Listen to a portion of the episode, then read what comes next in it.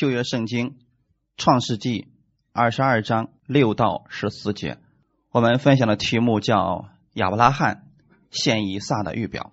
好，如果你们找到圣经了啊，请跟我一起来读一下。亚伯拉罕把翻祭的柴放在他儿子以撒身上，自己手里拿着火与刀，于是二人同行。以撒对他父亲亚伯拉罕说：“父亲呐！”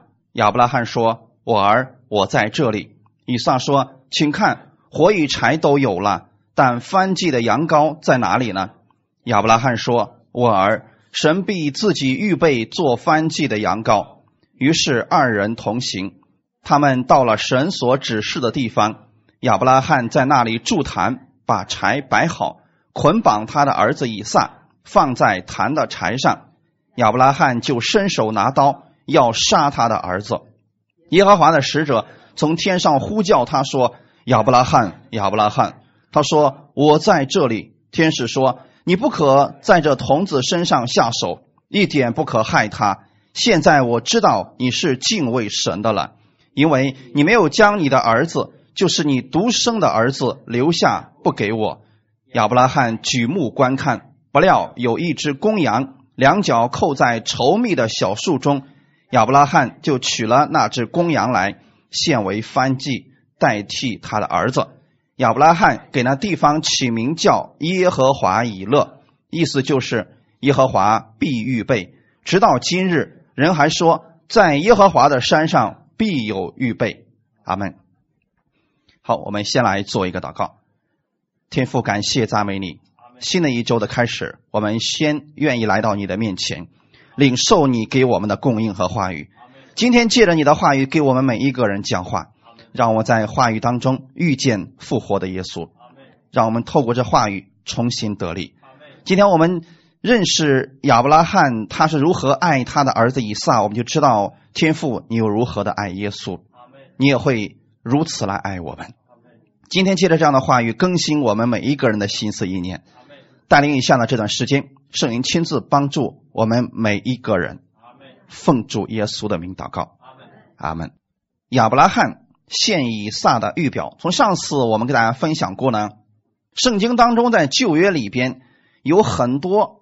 关于耶稣的预表，想想这个故事，这是一个关于以撒背着柴走向摩利亚山的故事。可能很多人对这个故事不太理解，为什么神要把自己的儿子献为燔祭呢？如果我们不明白的话，今天很多人就会去问说：“你愿意把你的儿子献上吗？你愿意把你的家产献上吗？”你愿意把你的一切献上吗？其实这就出问题了。神的意思绝对不是这个。弟兄姊妹，我们透过今天这个本文，我和我们会告诉大家，你从中要认识什么。创世纪二十二章整段文字实际上是关于神的儿子的福音的故事。你不能把这个看作是你要向神献什么。你能向神献什么呢？就算你把你的家产献给神，难道就此可以换作你的生命吗？也不能。所以这段经文我们要把整段的全看完。创世纪的二十二章，我们全读完之后，我们就知道神差自己的儿子，唯一的爱子耶稣，他背着沉重的十字架上了加略山，也就是同样的一座山，他走到了最高峰。这是我们众所周知的，他为了全人类的罪献上了他自己，所以这是一张非常美丽的图画。你要透过今天的本文，要看到这一点。我们看创世纪二十二章第二节，神说：“你带着你的儿子，就是你独生的儿子，你所爱的以撒，往摩利亚山地去，在我所要指示你的山上。”把它献为番祭。亚伯拉罕真的爱以撒吗？有多么的爱以撒？你们能想象到吗？今天在这个世界上，很多人年轻的时候没有孩子，老年的时候突然得了一个儿子。你知道那个老人有多么爱这个孩子吗？我相信你们中间会有朋友是这样的一个情况。如果可能十几岁就得了个孩子，他可能觉得不没有什么，不会像老来得子那么的真爱。亚伯拉罕是不是这样的？其实亚伯拉罕他的后代实际上是缺少了一辈儿，对不对？少了一辈儿，应该说这个孩子是叫他爷爷的，他中间没有一辈儿，但是现在这个时候生了孩子，一百岁的时候得了一个儿子，有多么爱这个儿子呢？这是我们这一周给大家要去默想的内容。你就想亚伯拉罕有多么的爱以撒，是不是可以把自己所有的一切都给以撒？那如果说神说把你的儿子献给我的时候，我们如果可以交换的话，亚伯拉罕宁可把自己献到那个坛上去，他要让自己的儿子活着。这是说明了亚伯拉罕对以撒的这份爱。那么神知不知道他爱以撒呢？有两个形容词，我们来看两句话啊。你带着你的儿子，就是你独生的儿子啊。如果一堆儿子，那献一个就献一个呗。可能我们觉得说还不是那么心疼。问题是就这一个，就这一个是不是特别的真爱？后面又提到说你所爱的以撒，就证明以撒跟他的关系好不好？非常的好。如果孩子不听话，我们说献就献了吧，把你迟早也得献上去。可现在是这个孩子非常的听话，也非常的被亚伯拉罕所爱。这个时候，神说：“把他献给我吧，到摩利亚山地去，把他献为燔祭。”好，弟兄姊妹，你们知道什么是燔祭吗？利未记当中提到的第一个祭就是燔祭。那么这个燔祭是什么意思呢？现在我要问大家一个问题：当神让亚伯拉罕献燔祭的时候，那个时候有没有律法？那个时候人知不知道罪呢？不知道。为什么不知道罪？因为没有律法。那么好，弟兄姊妹，你首先要知道一件事情：燔祭不是专门为赎罪而献的祭，它肯定跟那个不一样的。那么燔祭到底是什么呢？燔祭跟赎罪祭有没有区别呢？今天我给大家讲一讲这个燔祭。确实，有些人刚才说了，燔祭是切成块献上去的，这是利未记当中的。我们来看看，当神告诉摩西之后，这个燔祭的特点是什么？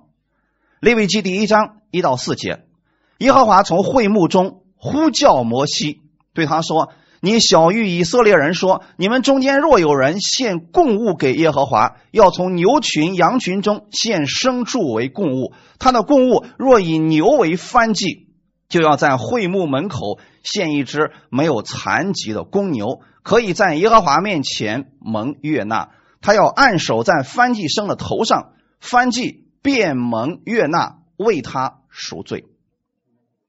可能你们读利未记的时候发现，有好些祭物的时候里面都提到了赎罪。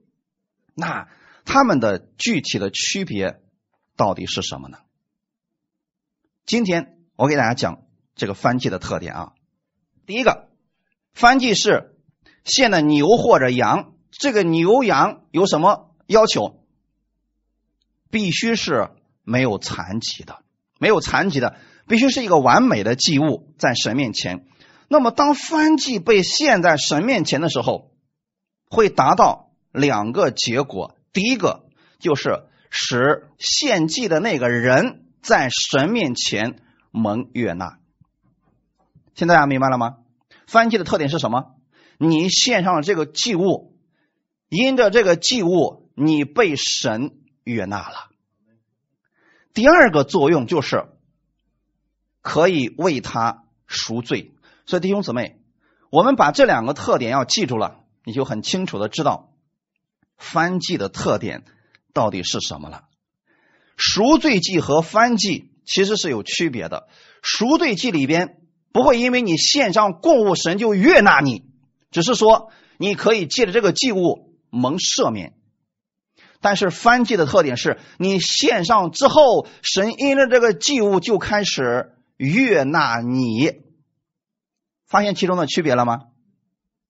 而我们要明白的是，我们看看这个翻祭的真正作用啊，让寻求神的人被神悦纳，其实指的是我们自己把自己全然献在神的面前，承认我们是属神的，我们是神名下的人。我们毫无保留的把自己交给了神。现在你们能明白了吗？是不是亚伯拉罕献以撒就是这个目的？神要亚伯拉罕把自己的儿子全然献在神的面前，耶稣是这样把自己全然献在天父的面前的。那你没有想过，根据刚才我所说的翻祭的那个条例，当耶稣把自己献上的时候，谁蒙悦纳了？你们被神悦纳了，阿门。现在你们知道为什么你们是蒙福的吗？因为这个祭物。这个祭物是没有残疾的，那么当这个祭物被献在神面前成为翻祭的时候，你就被神悦纳了。阿门。亚伯献翻祭的时候，圣经上里边提到说，耶和华悦纳亚伯和他的供物，还有挪亚。我们今天来看看挪亚这个例子。创世纪第八章二十到二十二节，挪亚为耶和华筑了一座坛。拿各类洁净的牲畜、飞鸟献在坛上为翻祭。耶和华闻那馨香之际，就心里说：“我不再因人的缘故咒诅地，也不再按照我才行的灭各样的活物了。地还存留的时候，降强、寒暑、冬夏昼夜就永不停息了。”这个祭物里边有没有罪？你看赎罪祭在献祭的时候呢，也是。你手要按在这个祭物的身上，然后就说：“我所有的罪都归到这只祭物的身上。”这是赎罪祭的特点，对吧？那么神有没有说那个赎罪祭烧到坛里面呢？我闻了之后就闻到馨香之味，有没有？没有。但是翻祭是有的。哎，你发现了没有？他们样式好像差不多，都是我们要按手。但是呢，你献翻祭给神的时候。神说：“我借着这个祭物，我就悦纳了你。我还闻到了祭物的馨香之气。当时挪亚向神献的是翻祭，结果呢，耶和华闻那馨香之气，然后就就说了：我不会再因为人的缘故咒诅这地。是不是借着这个祭物悦纳了挪亚一家的人？这就是翻祭。所以弟兄姊妹，神借着翻祭。”跟人建立连结，赐福于人。因为你要知道，当亚当一家人犯罪之后，是不是人的罪就在身上了？而神不能跟罪直接连接的，他必须要先有一个媒介去掉这些东西。那么怎么办呢？神说：“好，那是当你按手在这个祭物身上的时候，这个祭物它是没有罪的。”我因着这个祭物的缘故，我就可以赐福给你了。我给大家说的意思是什么呢？我们的神充满慈爱，他想尽一切方法想要赐福给你。阿门。虽然你有很多的问题，但是你愿意来到神面前的时候，他乐意赐福给你，而且必须要满足他的公义。你是有问题的。可能你有残疾、有疾病、有问题，可是这个祭物是完全的，神因着这个祭物就悦纳了你，这就是翻祭。阿门。现在你知道为什么他们必须献祭了吧？该隐为什么不被神悦纳？现在你们明白了吗？中间差了一样东西，不是因为该隐的罪，而是他中间没有祭物做连结，他的这个。问题在神面前暴露出来，神没有办法直接赐福给他，也没办法悦纳他。阿门。亚伯是不是献上这个祭物？结果因着这个祭物，神不但悦纳这个祭物，还悦纳了亚伯这个人。所以刚才我们读的经文里边提到一个特别重要的词，叫他要按手在翻祭生的头上。好，弟兄姊妹。他要按手在翻祭生的头上，翻祭便蒙悦纳，为他赎罪。这里边有一个非常重要的一点，一件事情叫按手。现在我问大家一个问题：旧约呢，摩西的律法颁布之后，如果这个人不洁净，你按手在他身上会发生什么事情？你也变得不洁净了。可是圣经里边提到了有很多的圣坛。圣品对吗？比如说这个祭坛、香炉什么的，你是不洁净的。可是你一摸这个洁净的物，是这个物变得不洁净了吗？不是，你这个人因着这些圣物，你变得洁净了，对不对？比如说那红母牛的灰，你现在是不洁净的，好，那红母牛的灰是可以给你带来洁净的。所以我现在告诉大家，这个翻祭是它跟你有关系的。刚才利未记第一章第四节说，他要按手在翻祭生的头上。好，献祭的人，当他把翻祭带到神面前的时候，他要把手放在自己翻祭生的头上。你知道这意味着什么吗？不管是牛也好，是羊也好，是鸟也好，当这些被带到。会幕门口交给祭司的时候，他必须要做一个动作，就是按手。为什么要做这个事情呢？把罪归到他的身上，对吗？好，其实错了。刚才我提到了啊，赎罪祭是这个作用，赎罪祭是这个作用，是把你的罪都归到祭生身上。可是翻祭是没有提到这个事情的，为什么呢？很简单啊，你只记得一件事情。你是要按手在寄生的头上的，对不对？当你按手在寄生的身上的时候，你就发生了改变。圣经当中的按手有下面的几个意义，有三个意义：第一个是联合，第二个是祝福，第三个是交通。这个交通包括了承认和接纳。今天在翻记当中，按手表明的是联合。大家记得了吗？联合赎罪祭可不是联合啊，赎罪祭是转移。大家明白了吗？就是现在他是洁净的，好，我按手在他身上，我所有的罪要转移到他的身上，他现在代替我成为了罪，我被洁净了。可是翻祭是联合，联合的意思是什么呢？你跟寄生联合成为了一个，那么当神。看这个寄生是完全的，是洁净的时候，如同你也是圣洁的，也是洁净的一样。这样的话，神就不再看你的罪了。大家明白了吗？没有按手之前，你就是你，寄生还是那个寄生，但是你按手之后，虽然你在眼中看来，你只是把手放在他的身上。可是，在神看来，你们已经合而为一了。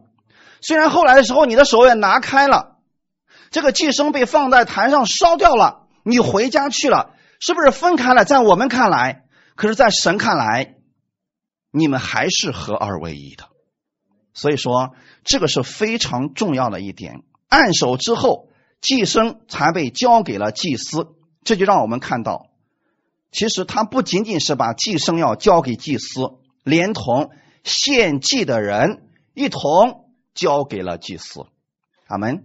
现在想这个事情啊，我们假如是旧约下的人，那呢，我们现在带着一只牛来到祭司面前，然后我们去献翻祭的时候呢，我们把我们的手放在这个翻祭的身上的时候，因为这个翻祭是非常洁净的，没有残疾的，它被神悦纳了。你要确定一件事情，你。也被神悦纳了，阿门。我们跟这个寄生是合而为一的，大家记住这个的吗？按手之后，这就是我们在神面前的样子。所以祭物必须是无残疾的，它必须在祭坛上被烧掉，成为馨香的火祭。神悦纳了，这就是悦纳这寄生。神闻到这个馨香的香气的时候，先说：“哎呀，我很喜欢。”其实也等于说神喜悦了你，阿门。所以说，每次圣经里面提到翻祭的时候，神就会提到说：“我闻到这馨香之气。”其实就是神承认他已经悦纳你了。哈利路亚！不仅仅是祭物，也包括跟祭物合而为一的。那一个人，我讲到这里的时候，你们明白我在讲什么吗？五合一的祭物其实是耶稣。当你承认耶稣是你的主的时候，耶稣实际上就是你现在天父面前的翻祭。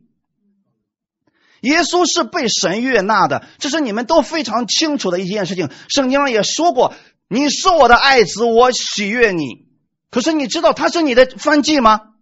如果你知道他是你的翻祭，你就应该如此相信。我也曾经在耶稣面前举手说：“主啊，我愿意把我的生命归给你。”我也知道我在基督里与你合而为一了。那么，我们的天赋有多么的喜悦，耶稣就有多么的喜悦你。这就是翻祭，重要吗？是不是过去没人跟你们讲这翻祭？因为一读这这有什么意思啊？怎么天天献？不是赎罪，就是被神悦纳，我看起来都差不多呀。它差别非常的大，你知道吗？旧约的时候，如果是不洁净的，你按手在他身上，你就成为不洁净的。可是反过来了，耶稣来的时候，不洁净的物，耶稣触摸了以后，变成什么样子了？这就是翻祭，弟兄姊妹，你不洁净不要紧，你确定你献的翻祭是洁净的就够了。你只要摸的那个祭物，你就洁净了。所以神说，这个祭物为你赎罪了。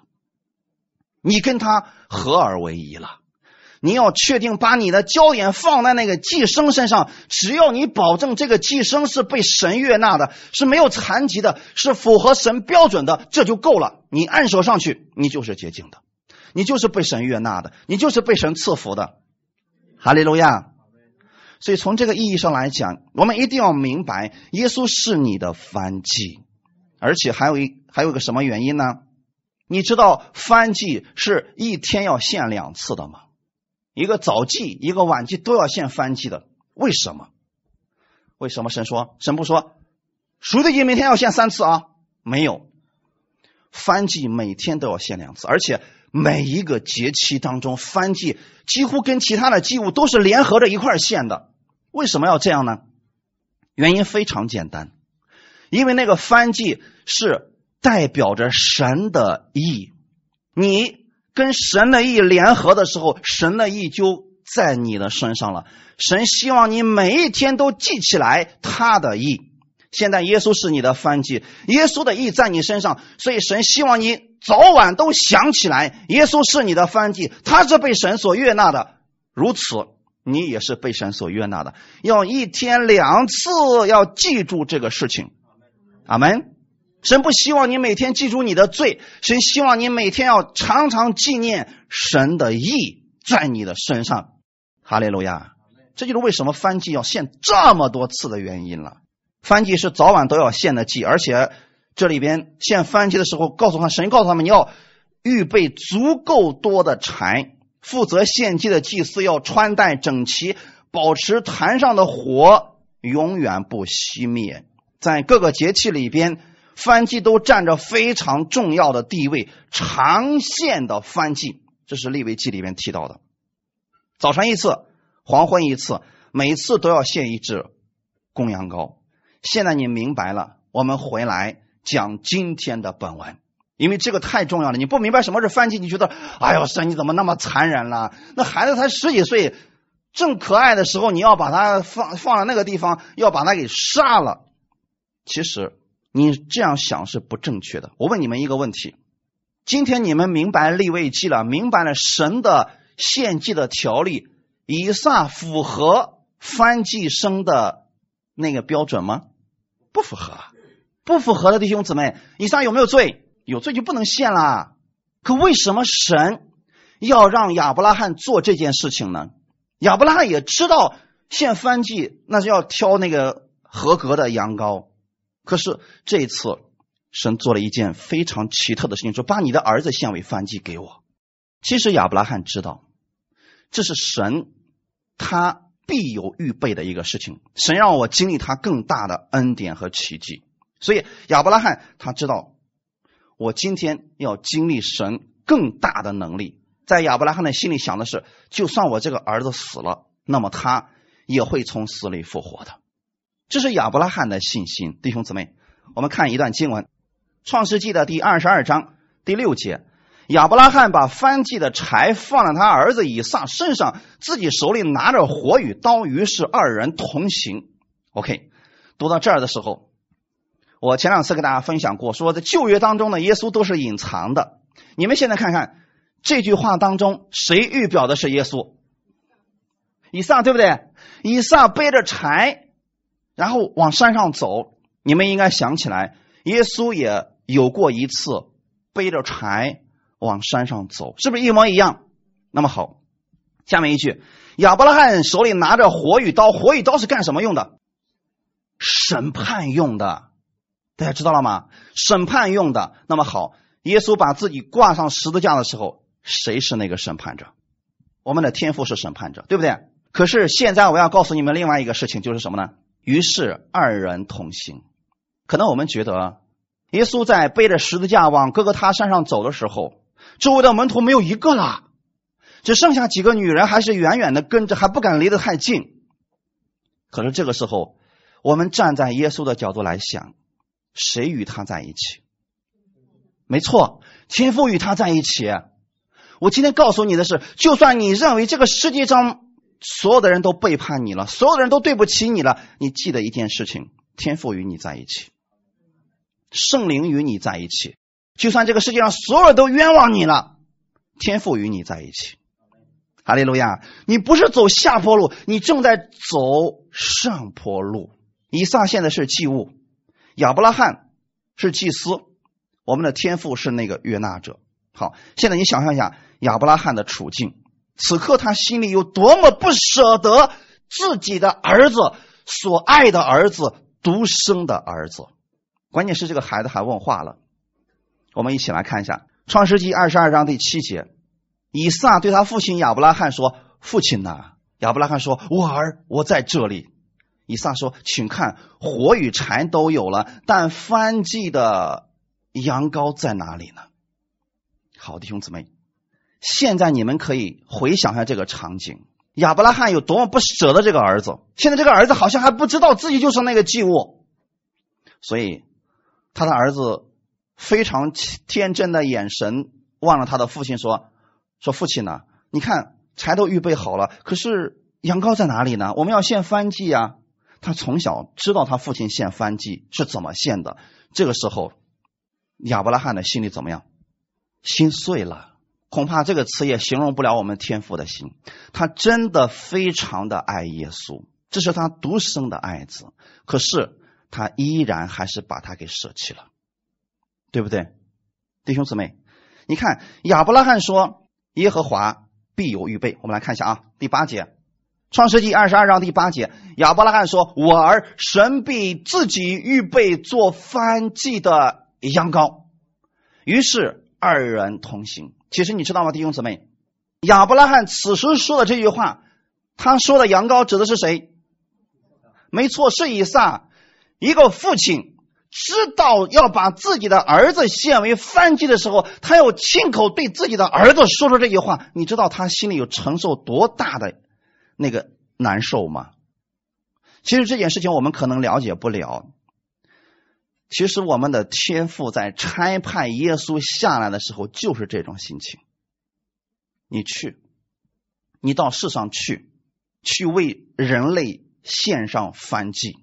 可这个时候呢，耶稣说：“我愿意。”那么，当儿子说愿意的时候，父亲心里边是什么样子？特别的不舍，对吗？后来的时候啊，亚伯拉罕也对自己的。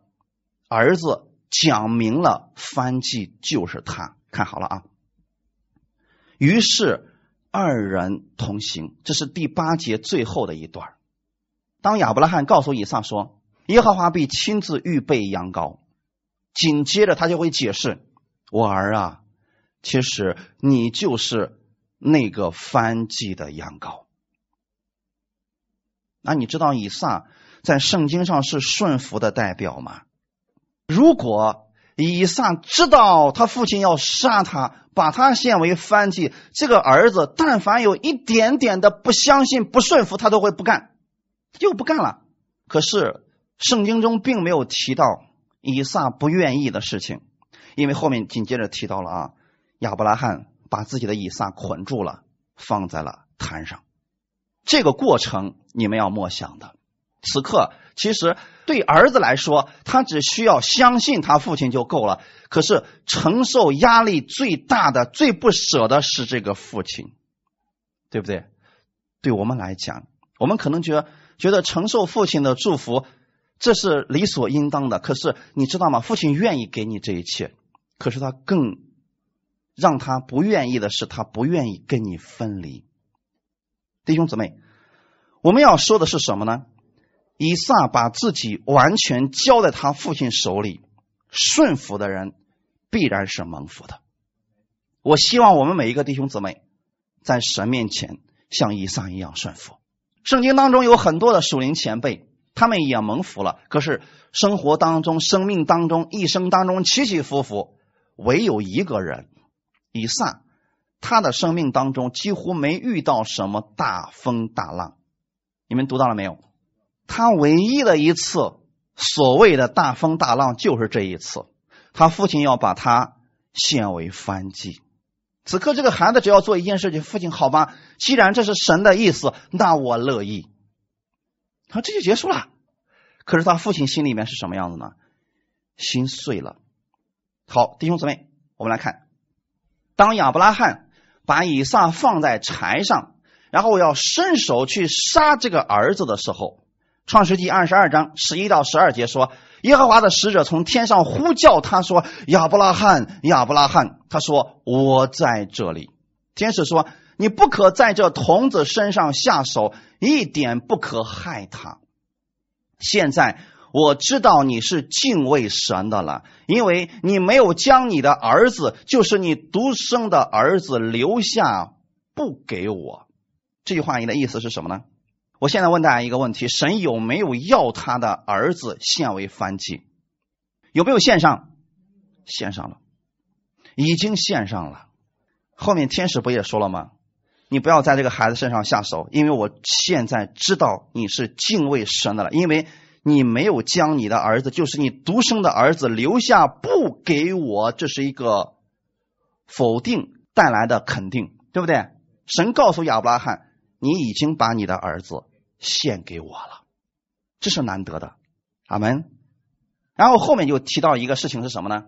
我要告诉大家的是，神没有要以撒，但是亚伯拉罕转身一看，在创世纪的二十二章十二到十三节说，亚伯拉罕举目观看，不料有一只公羊，两脚扣在稠密的小树中。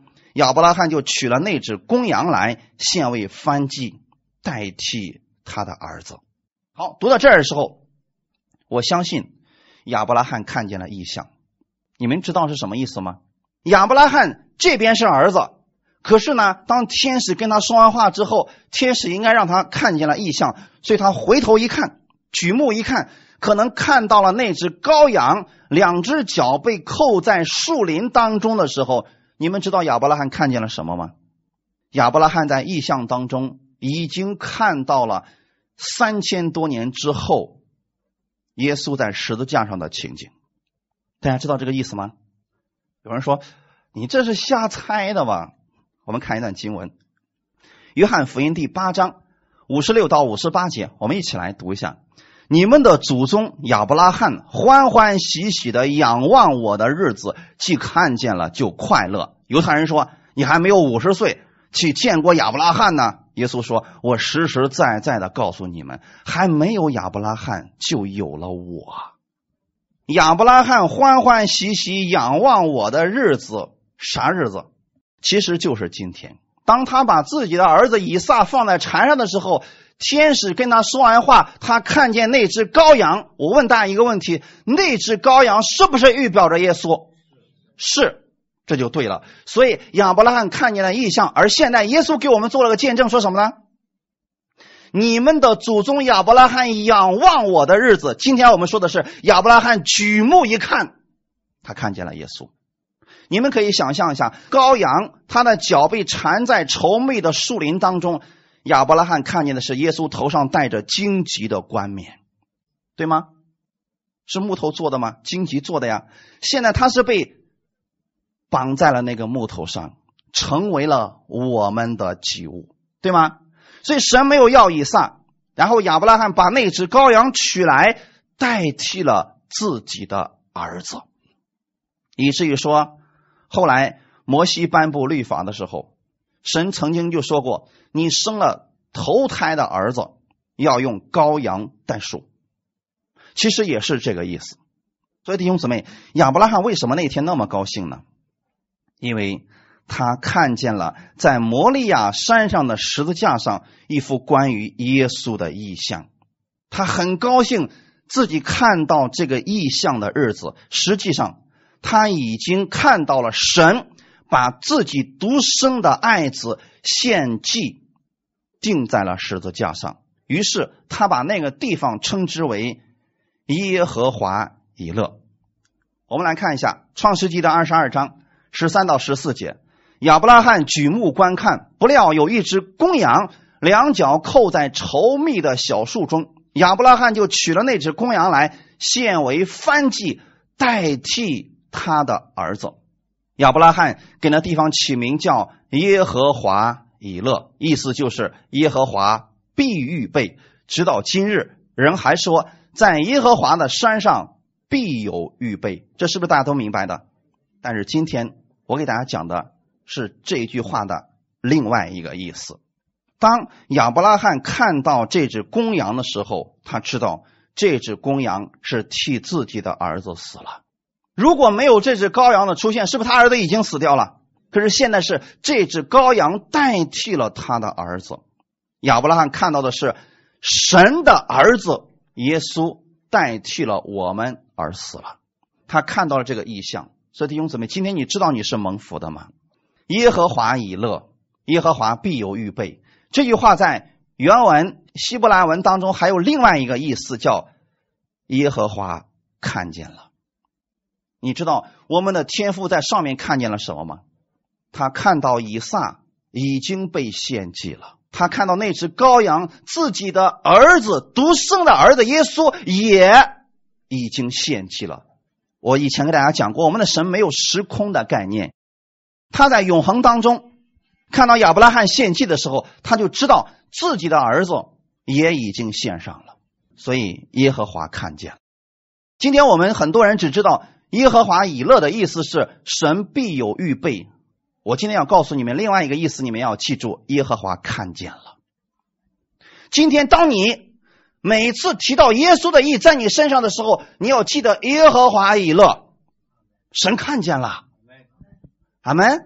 当你每一次奉主耶稣的名祷告的时候，你要记得神看见了。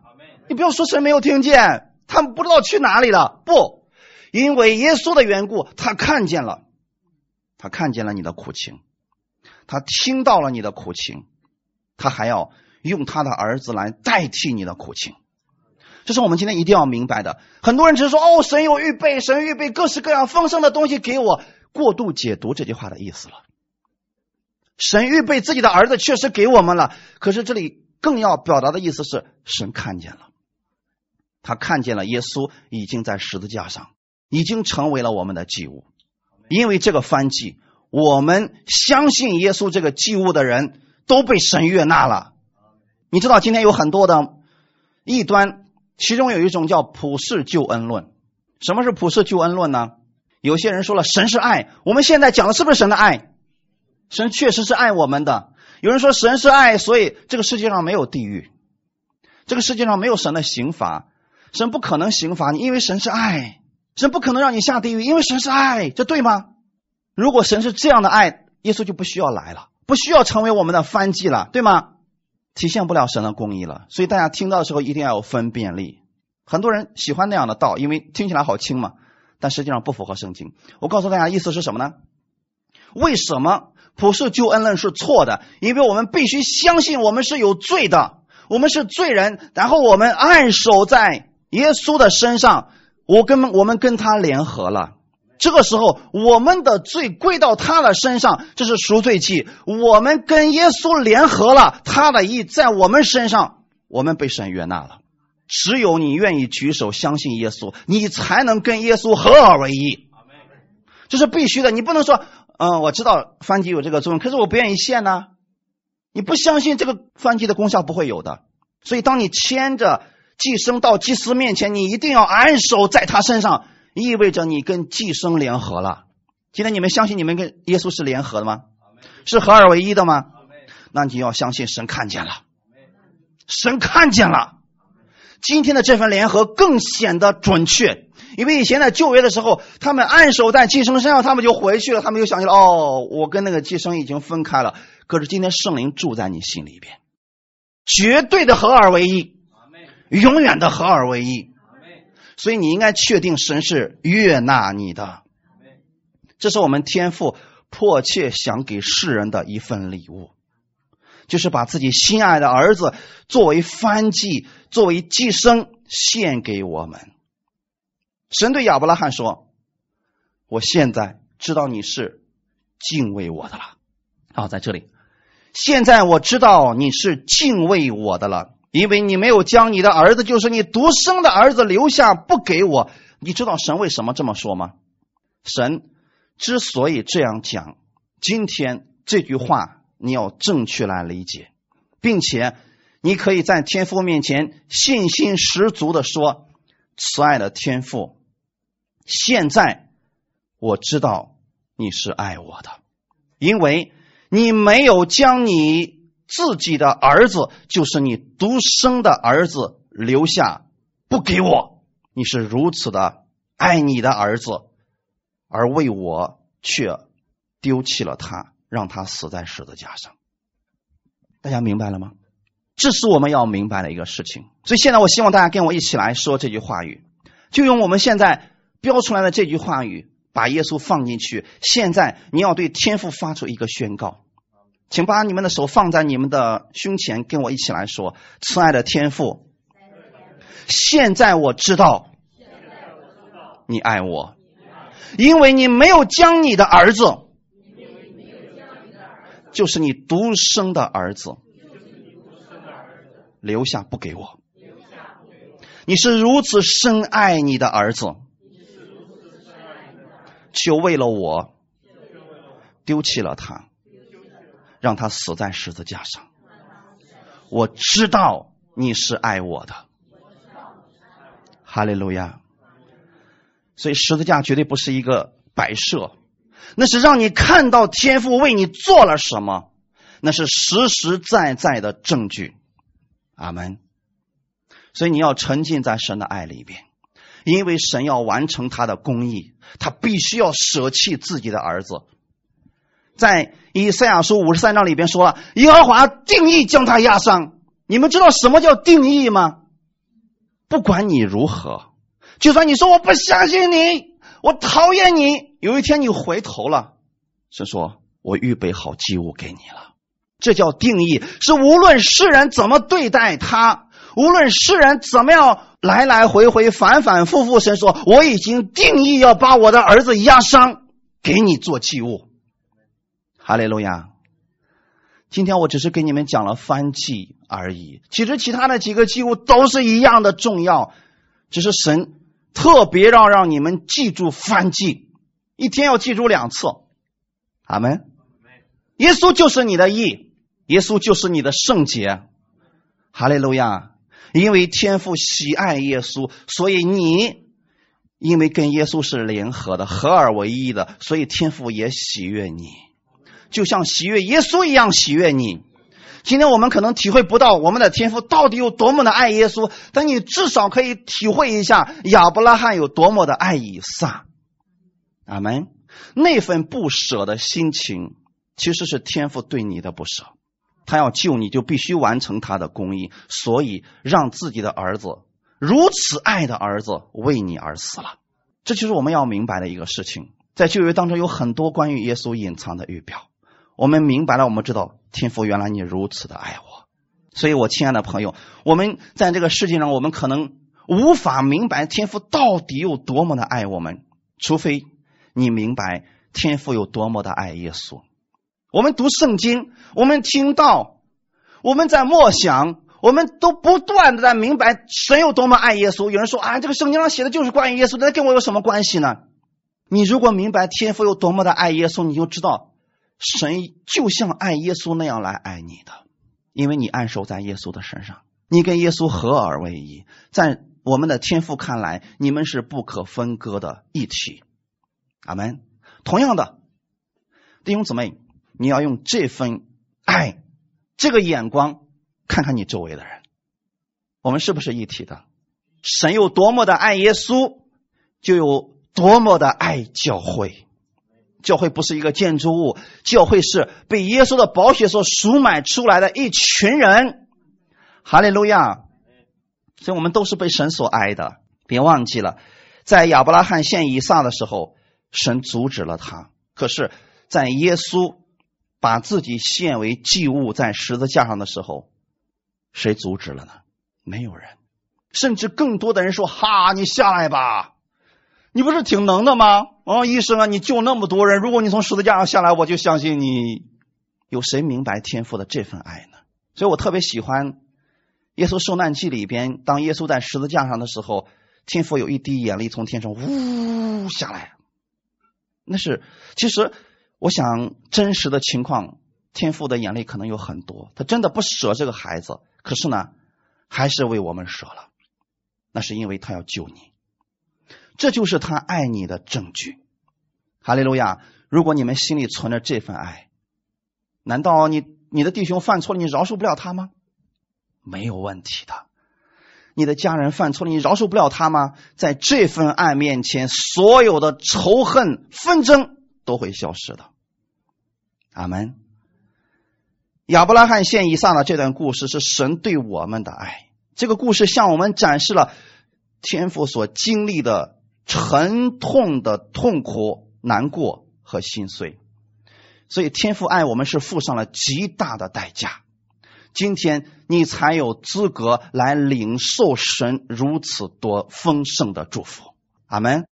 这个祝福绝对不是廉价的，不是低廉的，不是不值钱的，而是耶稣的代价。哈利路亚，感谢赞美主。所以，作为天父，他献上自己最宝贵的爱子耶稣基督，要救赎我们脱离罪恶，让我们跟耶稣合而为一。拯救我们唯一的方法，就是让我们的罪都转移到耶稣的身上，让耶稣的义都在我们的身上，让我们跟耶稣合而为一。耶稣就是那只羔羊，树林里边的那只羔羊，是神自己设了一个。我们所说的陷阱也好，或者一个困境也好，然后让这只羔羊在那里边了，而这只羔羊也是心甘乐意的进到了那个陷阱里边去。这个陷阱要打上引号，大家明白了吗？这是天赋的爱，一个是说我得设一个陷阱给你，而另外他的儿子说我愿意进去，为了谁？为了我，阿门。他们都知道。天父设这个陷阱的目的是为了救我们，而这个他的儿子说：“我愿意进到你那个陷阱里面去，为愿意那样去死，也是为了救我们。”所以，无论是圣父、圣子、圣灵，都是爱你的。哈利路亚！今天圣灵住在你们的心里边，是时刻向你们提醒耶稣有多么的爱你，天父有多么的爱耶稣。你明白，你就知道耶稣有多么的爱你，三位一体的神有多么的爱你。每一天，当你沉浸在这份爱当中的时候，这个世界上的人伤害不了你的，因为在人在神这样丰盛的爱里边，你就充满了，你就有喜乐，就有平安了。每次当你在圣经当中看到耶稣的时候，看到他的爱，看到他的苦难和牺牲，你的心一定会火热起来的，就像那两个伊马乌斯路上的门徒一样，他们听到耶稣讲解的时候。他们的心火热了，阿门。我也希望今天这样的话语给你们带来帮助，特别是当你们灰心、忧虑、受委屈或者沮丧的时候，让基督这样的爱充满在你们心里边，你们的心就火热起来了。哈利路亚！我希望以后我们弟兄姊妹在读旧约圣经的时候，要看到这些隐藏的耶稣，在他的话语当中遇见耶稣，让他的爱充满你的心。我相信，当你明白神的这份爱的时候，能力就充满在你身上了。你会在他的爱里边得着安息的。我会为你们祷告的，让你们也经历像那两个以马乌斯路上门徒那样的一份安心。就像上次我给大家分享到了，以马乌斯的意思是温泉，这两个门徒在温泉里边泡着，他一定会火热起来的。当我们弟兄姊妹不断的明白了关于耶稣的爱、关于天父的爱的时候，这个时候你们的心也都会火热起来。你会在圣经当中看见耶稣，你会在生活当中经历耶稣的这份爱。哈利路亚！我们一起来祷告，天父，感谢赞美你，谢谢你今天带领我们，让我们借着以撒的这个故事，我们知道那就是耶稣为我们献上的代价。当亚伯拉罕献自己儿子以上的时候，天使阻止了他。可是我们在我们有罪的时候，天父你已经预备好了耶稣，为我献上了。今天我总是常常知道我是在基督里边，我跟耶稣合二为一。今天借着这话语，我知道合一的真正意思是什么了。是我在耶稣里，耶稣也在我里边。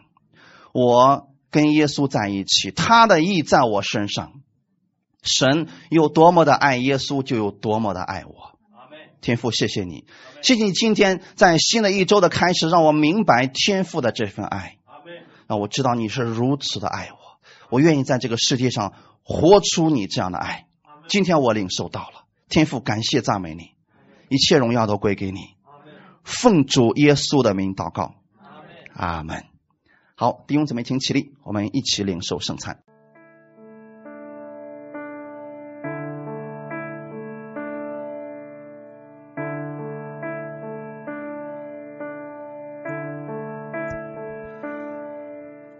在主面前，我们来祷告。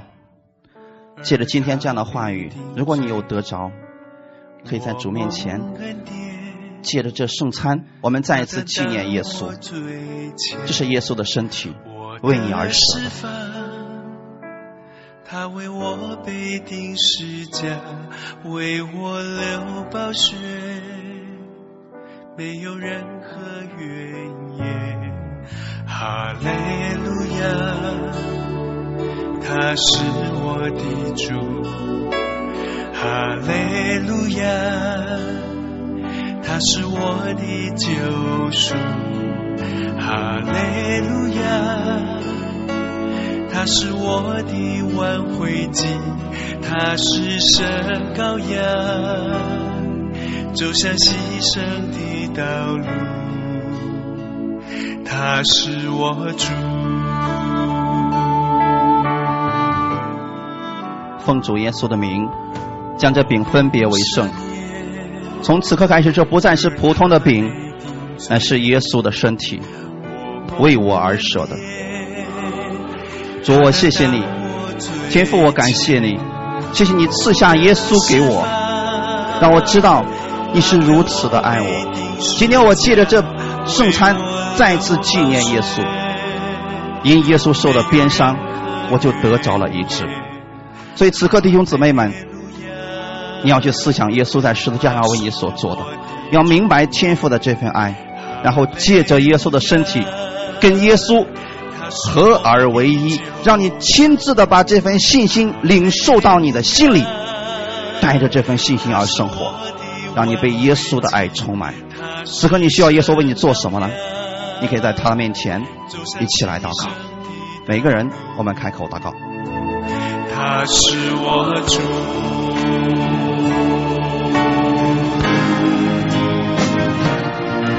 我蒙赦免，而他被定罪，我蒙恩典，他担当我最前我。的释放，他为我背定十架，为我流暴血，没有任何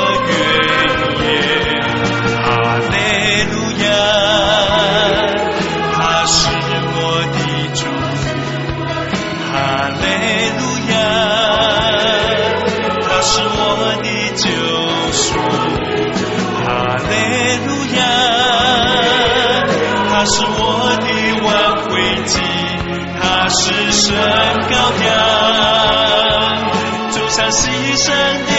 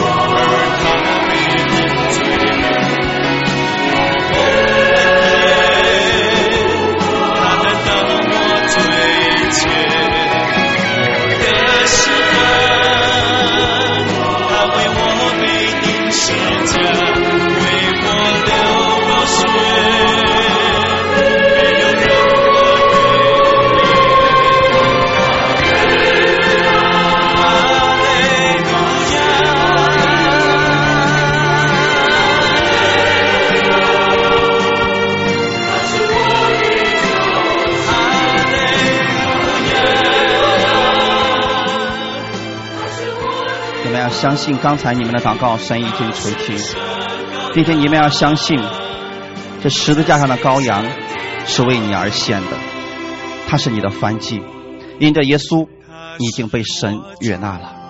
今天是不一样的一天，新的一周的开始，你的一切都被更新了。奉主耶稣的名，我们也将这杯分别为圣。从此刻开始，这不再是普通的葡萄酒，乃是耶稣的宝血，为我而流的。耶稣流出宝血，使我所有的罪都被赦免了。他是我的赎罪祭。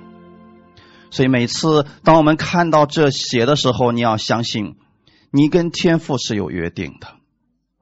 这份约定永远不变。这份约定使你在神面前。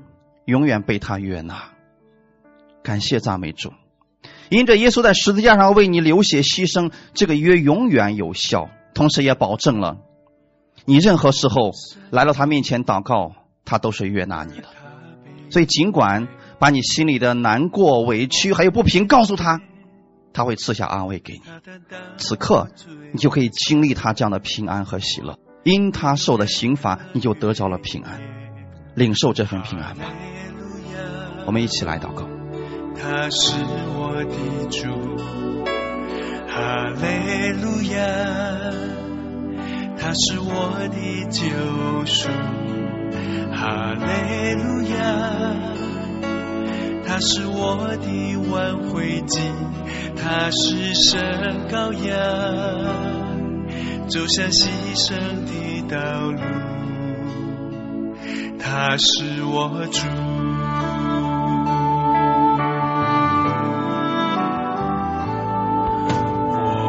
十年，而他被定罪，我蒙恩典，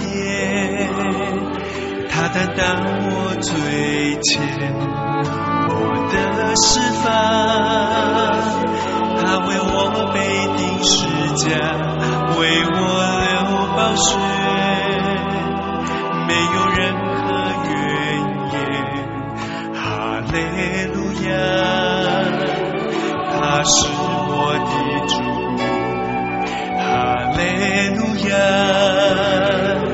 他是我的救赎，哈利路亚。他是我的挽回祭，他是神羔羊，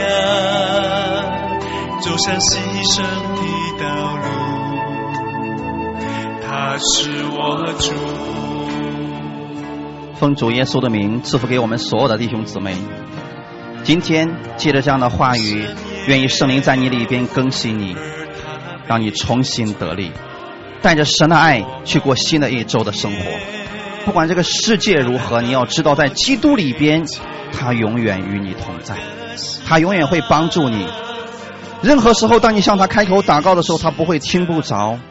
因着耶稣，他会把他的恩典加给你。因着耶稣，他会使你重新得力，使你的心重新火热起来。今天你领受了他的恩典，领受了他的祝福，带着这份祝福去生活吧。新的一周，你们也是别人的祝福。奉主耶稣的名赐福你们和你们手中所做的，让你的家人远离一切的疾病。神的恩典在你们的身上，你们是这祝福的管道。你们手中所做的必然会被神祝福。哈利路亚。奉主耶稣的名祷告，阿门，哈利路亚，感谢赞美主。